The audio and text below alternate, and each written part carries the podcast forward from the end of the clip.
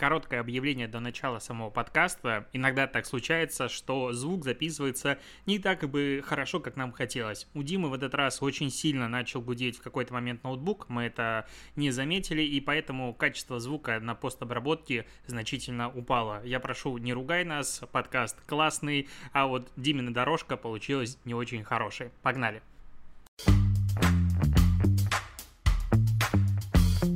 Привет! Это «Полусадки подкаст». Подкаст, в который два друга-маркетолога, я, Алексей Ткачук и Дмитрий Прокопенко, обсуждают события, которые происходят в жизни маркетологов, опять же, с позиции маркетологов. Выгорание, невыгорание, синдромы самозванца и так далее мы уже давно прошли, и сегодня будем говорить о двух интересных вещах. Мы поговорим про офлайновые события в ковидную эпоху и так далее. Поговорим о том, как бизнес с помощью каких-то активностей может менять позиционирование продукта, и поговорим на третью тему, Дим, какую? Про важность важность дизайна в продукте и вообще, как дизайн влияет на наш с тобой выбор. Это самая вообще важная тема. Итак, начнем, конечно же, с водной, с разгоночной поговорим. В общем, фестиваль тут прошел в Питере «Стерео лето». Дима на него сходил со своей девушкой. А ты на него не сходил. А я сходил зато на концерт «Зверей». Реально? Подожди, а когда он был? На прошлой неделе, в пятницу. Мы случайно купили билеты, а потом так не хотели туда идти, надеясь, что его отменят. Его не отменили, пришлось идти, потому что денег было жалко. В смысле? Почему ты не хотел идти на зверей? Это же отличная а группа. было. На самом деле, после того, как, в принципе, вот был весь ковид и так далее, это мы с тобой, пещерные люди, нам в целом окей. Но я думаю, Саша тоже уже чуть-чуть твоя привыкла. Но Полина вытаскивает просто так. И когда стерео лето появилась возможность сходить, мы сразу туда поперлись. И вообще было круто. Так что, если у тебя есть возможность идти на концерт, иди на концерт. Это золотое правило на самом деле. Вот потому что я вот, например, сходил на стерео лето, это 20 уже стерео лето в Питере, и мне очень понравилось. У нас было два дня, мы сходили в субботу и воскресенье, и тут стерео лето, конечно же, я пошел туда как с позиции маркетолога. Почему ты всегда говоришь, что мы маркетологи? Хотя мы уже скорее даже не маркетологи, а стартаперы. Мне вот не стыдно признаваться, что я стартапер. Стартаперы, они нищие, понимаешь, обычно. Ну да, да, это, это нормально. И, кстати, скоро мы запустим еще второй свой проект. Точнее, я запущу. Леша там не участвует. Так что я буду X2 стартапер. Ну вот. Вернемся к стерео лето. На стерео лето было несколько открытий, Первое открытие немного про музыку, это то, что L1, который ушел из Blackstar, это самое важное событие в жизни, конечно же, про которое все говорили. Я его ни разу не слушал э, вживую, конечно же, а он сейчас Ливан Горози, он поменял репертуар и все такое, и я тебе отвечаю, он звучит прям отлично. Ну, типа, я его, мы потом ехали домой, и я его прям слушал в тачке. Было супер вообще.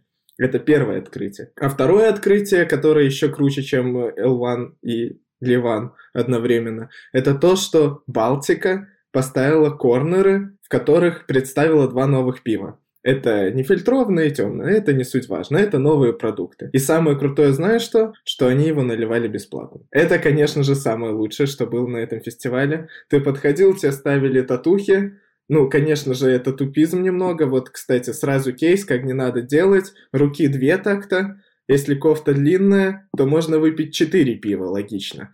Ну, то есть, всего можно максимум 2 было выпить. Но ты одну руку прикрываешь или идешь моешь в туалет, и все обнуляется как бы. И так делали очень многие. Я вам расскажу такой кейс. И, но в итоге открытие такое, что Балтика для меня бренд, ну, такой, дешманского отстойного пива. Ну, то есть Балтика семерка, Балтика девятка, это ассоциация у меня, знаешь, вот с дальнобойщиками, с какими-то людьми, которые не очень понимают, что они вообще пьют. Взял, просто засрал людей ни за что. Балтика семерка и какая-нибудь охота для меня в одном ряду примерно стояли. Но при этом, кстати, у Балтики безалкогольное пиво неплохое. Это такая небольшая бесплатная реклама. И при этом я попробовал это пиво, и мое мнение о Балтике через продукт, оно поменялось. Ну, то есть оно реально вкусное, оно мягенькое, оно будет недорогое в магазине. И это же отлично. Балтика двигается в правильную сторону. То есть они застали адекватную аудиторию, а я верю, что на стерео лето адекватная аудитория, потому что там собирается такая тусовочная молодежь, все такое, молодежь. За счет этого мое мнение о Балтике поменялось, и я даже к ней буду относиться как-то более лояльно. Я готов этот бренд покупать. Ну, ты прикинь, насколько оно для меня с самого дна, ну, лично для меня. Я говорю сейчас свою субъективную оценку еще раз для всех. Оно стало таким пивом, что именно этот сорт я готов купить в магазине и пить его и говорить, что это нормальное пиво. А всего лишь от Балтики что потребовалось? Установить корнер, заплатить за партнерку стереолета, у которых, кстати, все было не очень хорошо. И я думаю, что сейчас цены на маркетинг именно на стереолета были очень лояльны. И это супер правильный ход. Вот. Это второе открытие такое. Дим, пока ты вот говорил, я зашел на сайт Балтики, и, кстати, удивительно, но как бы это же алкогольный бренд, поэтому на старте тебя встречает эта условная защита от несовершеннолетних, что ты должен указать, сколько тебе лет.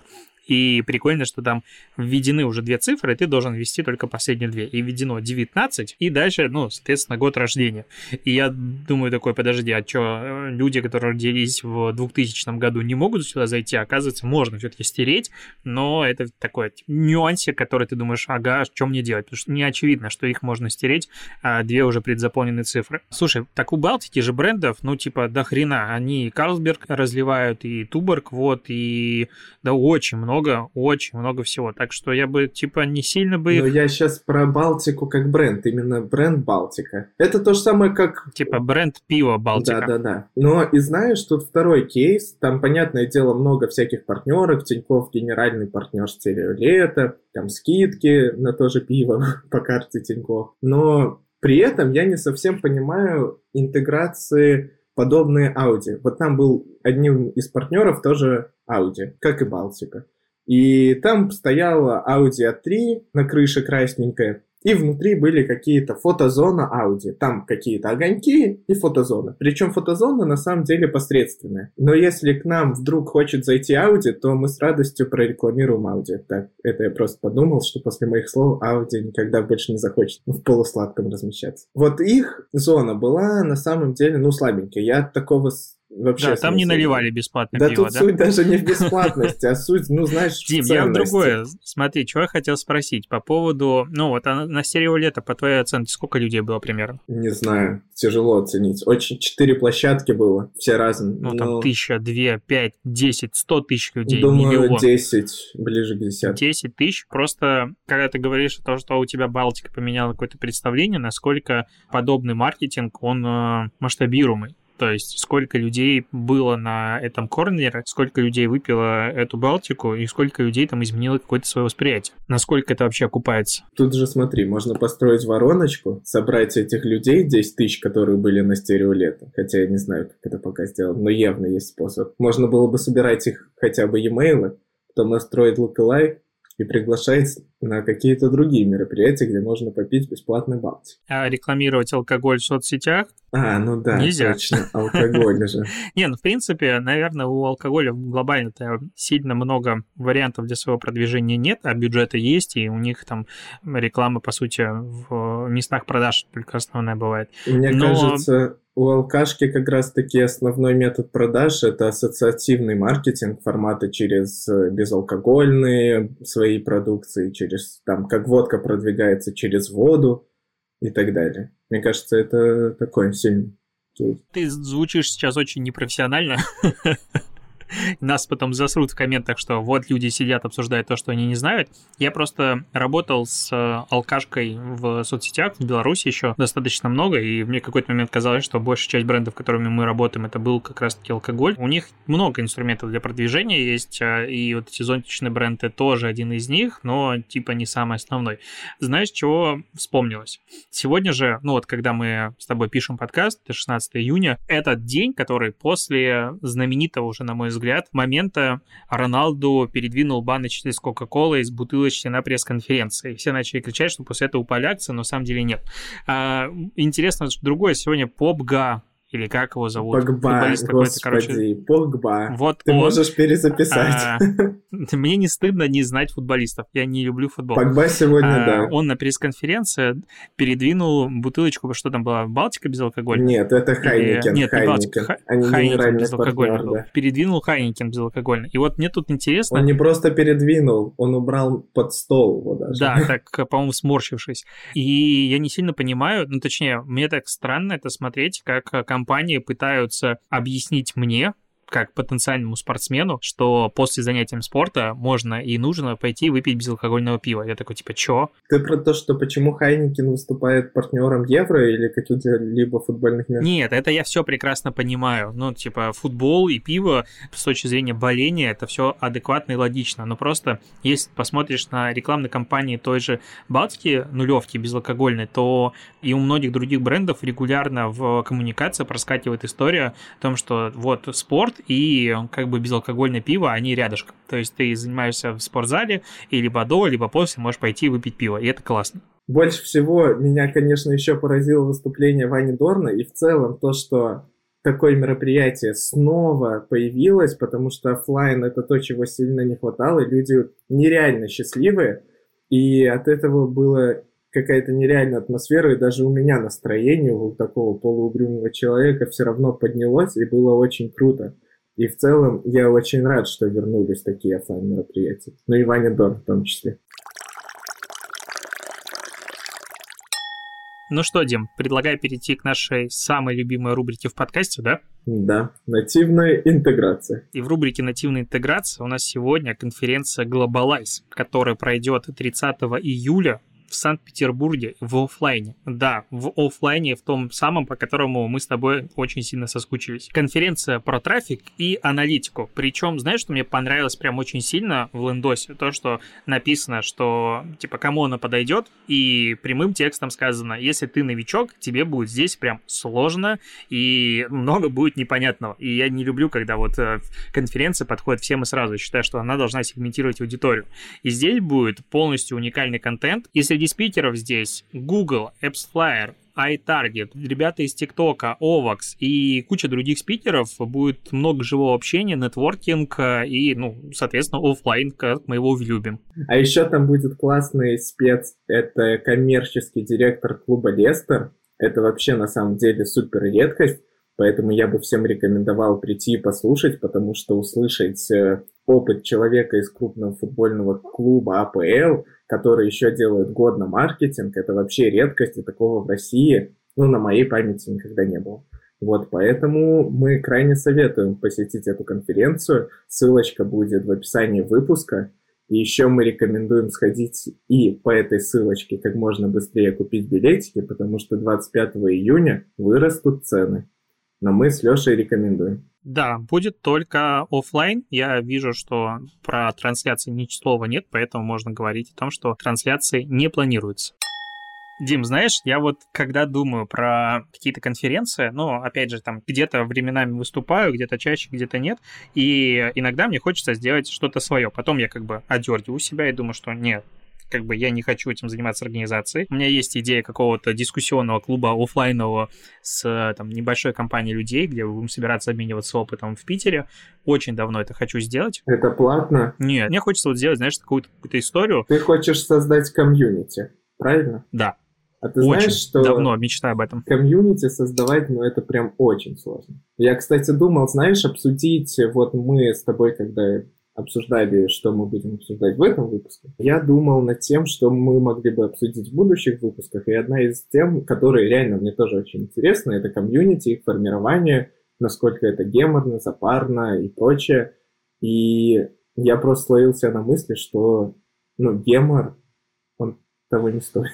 Я давно занимаюсь развитием комьюнити, и, по сути, оно у меня есть вокруг моего блога. Нельзя сказать, что оно отсутствует. Я сейчас скорее про оффлайн, вот всякие комьюнити, вот такие вот. Да, именно это причина, почему я этого до сих пор не сделал, хотя, ну, ты понимаешь, что очень много операционки, которую надо как-то делегировать и это контролить. Но в целом есть у меня концепция в голове, как это можно классно реализовать, и даже какой-то символический вход не для заработка, а просто для того, чтобы там делать а, типа воду, какой-то стол, типа с закусками и э, снимать, ну, арендовать где-то помещение в коворкинге. То есть это не проблема. А тут, знаешь, у меня был такой тоже недавно в жизни опыт. У меня есть родная сестра, она старше меня на 5 лет.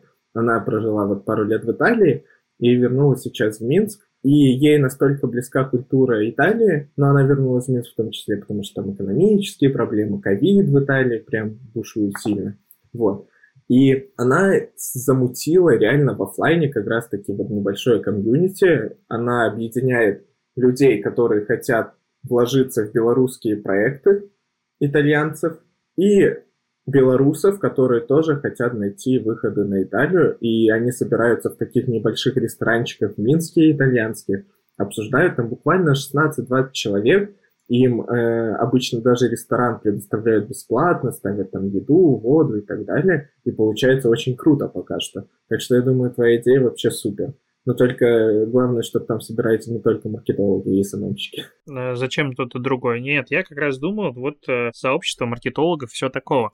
Но я начал вообще говорить не про комьюнити, а про вот конференцию, которую мне бы хотелось либо организовать, либо принять в ней участие. Такая типа 18+ назовем это так, uncanceled, назовем это так. То есть, э, ну, конференции зачастую, и я считаю, что это правильно, но это достаточно культурное событие, в котором все вот прям как надо. Но если ты заранее идешь на конфу, зная, что там будут э, откровенные лекции, и там, где будет а, возможен и мат, и алкоголь, и так далее, ну, просто вот пришли люди поговорить в полу таком стендаперском формате, мне хочется подобное. То есть я бы хотел читать лекцию и пить параллельно вино или что-то подобное. Ну, это была бы другая атмосфера. Да-да-да, это круто, но, по-моему, я вот не могу вспомнить конфу, но такое что-то я вот на своей памяти в России видел. Не помню, какая именно конфа. Не, не я не претендую на уникальность. Мы такой формат обсуждали еще в Молдове несколько лет назад, э, думали делать там конфер... ну, не конференцию, а лекцию про телегу. И вот именно в формате, типа, поехать, не знаю,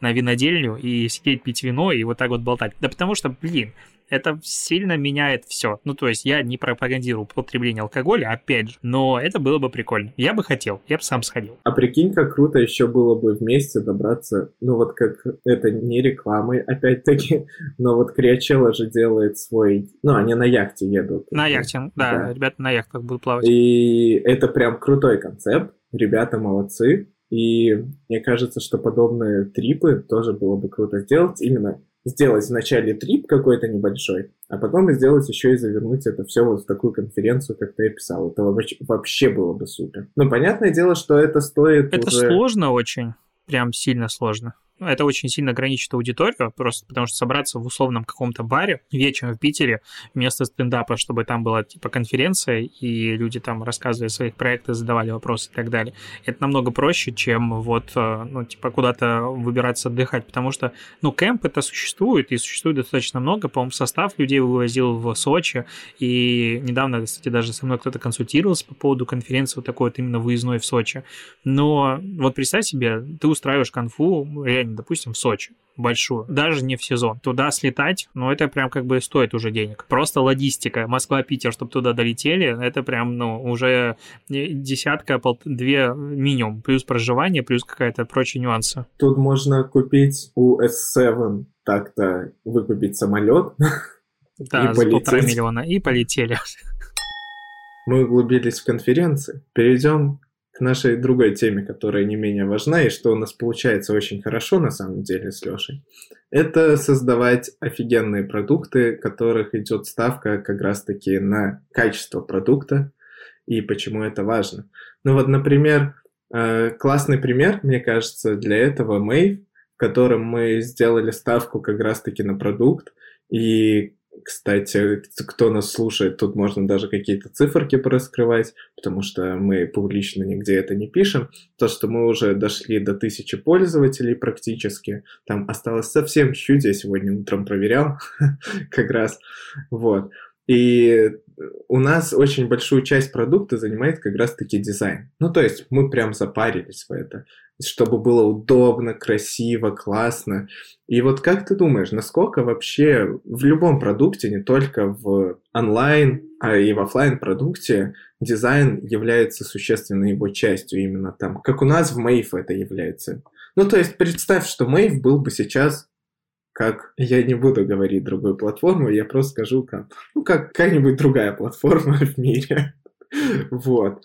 И что бы было? Но мы бы, наверное, не так бы сильно росли, скорее всего. Вообще дизайн это штука очень... Субъективная. Во-первых, субъективная, во-вторых, очень широкая. То есть дизайном можно назвать сегодня дофига всего. А это в том числе и внешний вид, и даже логику, по сути, работы с платформой можно глобально назвать дизайном. И можно делать дизайн, не знаю, первого восприятия, эмоций. Это много есть терминологии разные. Мне нравятся продукты, которые хорошо выглядят.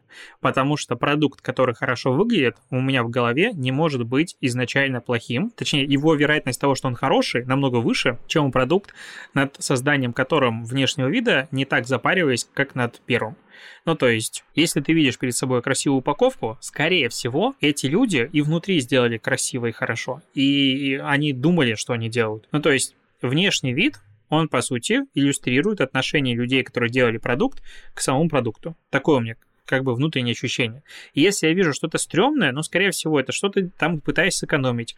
У них не было ресурсов, что-то еще. И на каждом этапе будут компромиссы. А я сейчас принял для себя такое решение больше не идти на компромиссы в плане продуктов, которые я покупаю. Не еду, а вообще, в принципе, устройства и так далее. Но тут же еще, смотри, очень важный фактор, что на самом деле, делая ставку на дизайн в продукте, не только на маркетинг, то, что э, хороший продукт с хорошим дизайном и прочим двигает себя сам, это, это факт. Вон тебе еще очередной пример, это вот Мэйв, который, ну, у нас есть ты, это факт. Но мы особо в маркетинг денег не вкладываем, и у нас все отлично получается.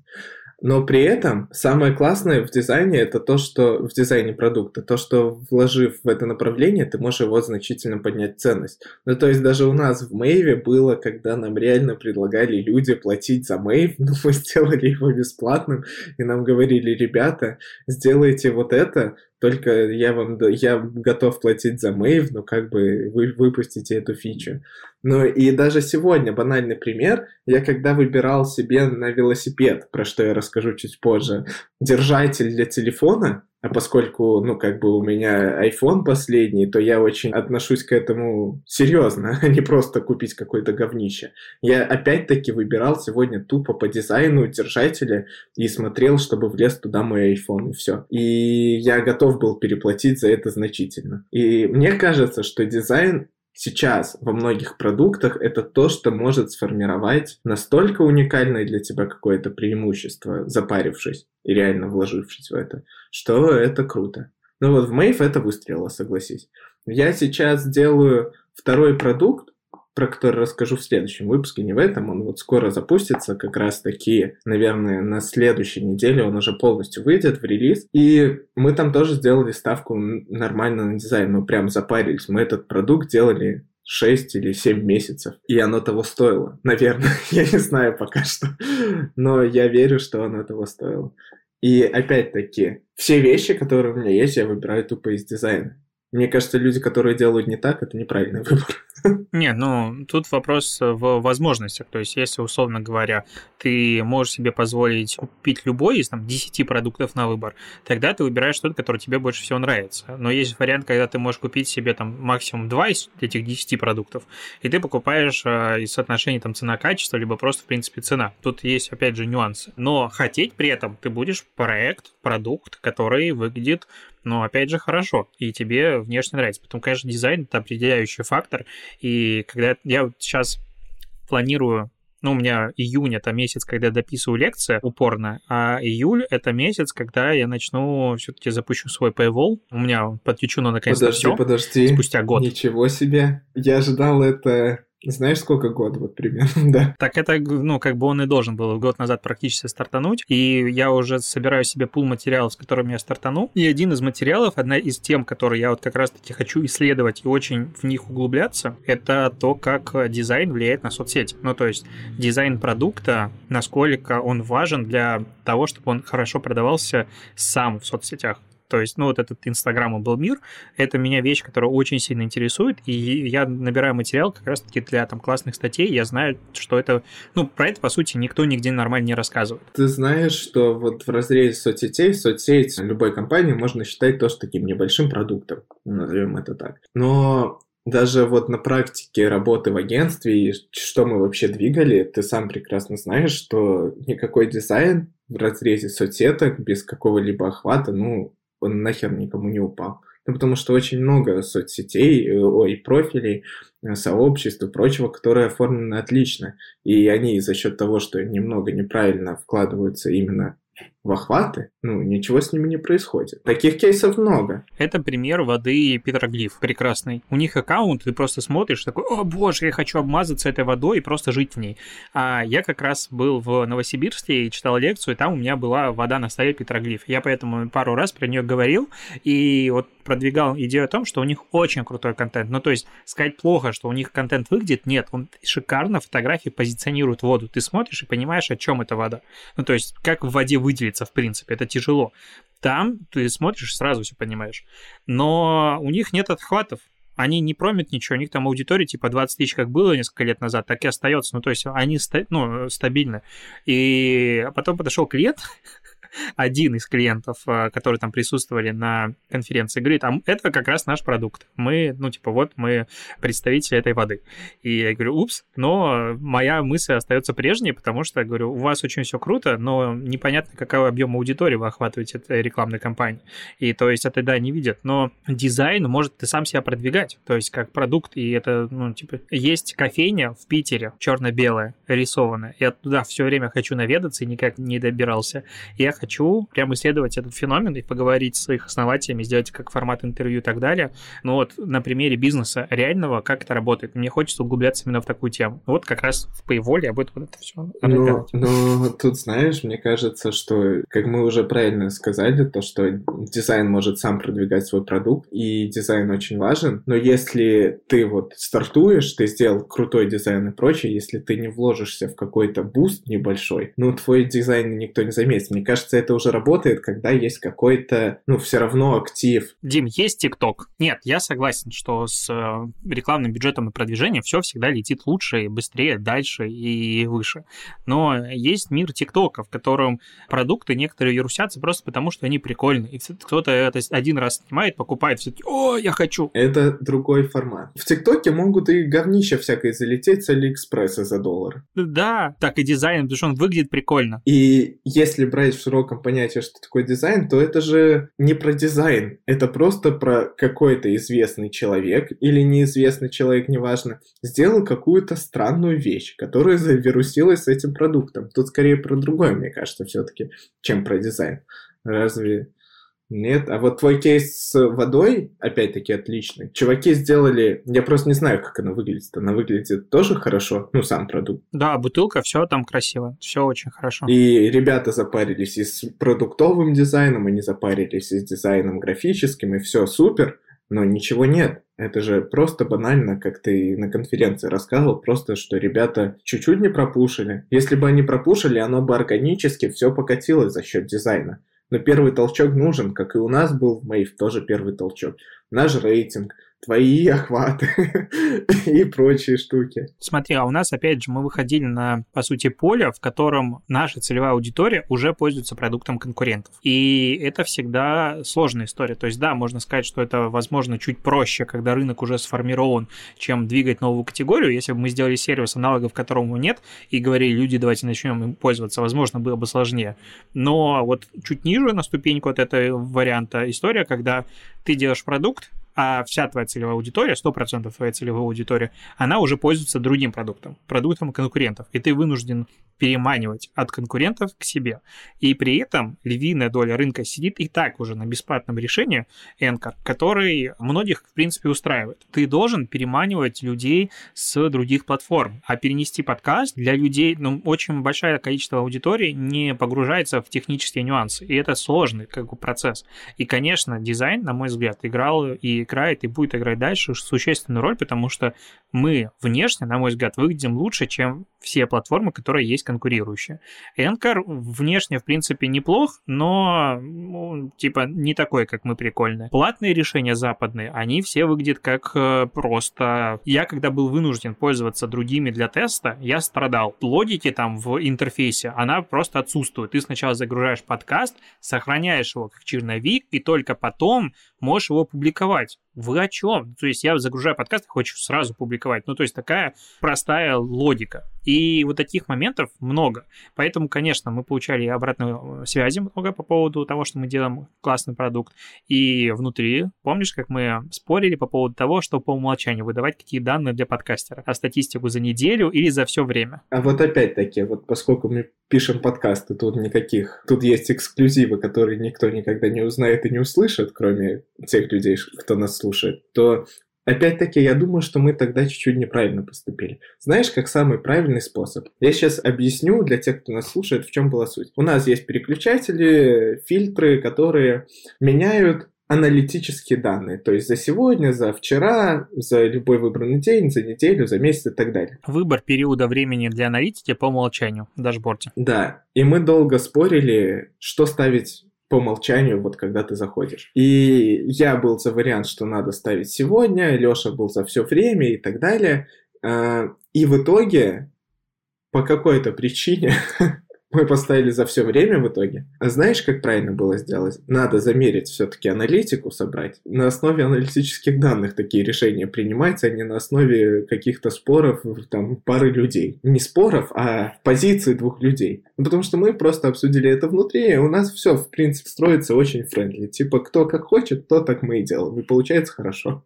Это так делать не надо. Это сейчас не кейс, как надо делать тем, кто слушает. Надо принимать решения на основе аналитики. Дим, мы стартап, которым не на все хватает ресурсов, поэтому я считаю, что такой вариант оправданный, чем нет, мы будем два месяца думать, тратить безумное количество ресурсов на подключение аналитики и смотреть, кто на какую кнопочку по тепловой карте нажимает чаще, какая кнопочка выигрывает. Замечательно. Уйдет на это ресурсов кратно выше. Но во всем остальном я считаю еще такой важный момент, что обязательно надо пользоваться своим продуктом. Потому что когда ты пользуешься своим продуктом, все совершенно становится по-другому. Ты находишь вещи, которые тебя начинают бесить, которые, наоборот, нравятся, которые ты хочешь изменить как пользователь. Потому что, когда ты проектируешь что-то, ну, блин. Ты моделируешь сценарий, когда проектируешь. Наверное, пример про вот эти дорожки, которые люди ходят всегда по-другому, а дорожки рядышком стоят. Все-таки вытоптанные тропинки через э, газон остаются. Как бы он, понятно, избит, но здесь подходит очень хорошо, потому что, блин, логика, которую ты закладываешь, отличается от логики других людей, которые приходят сюда пользоваться.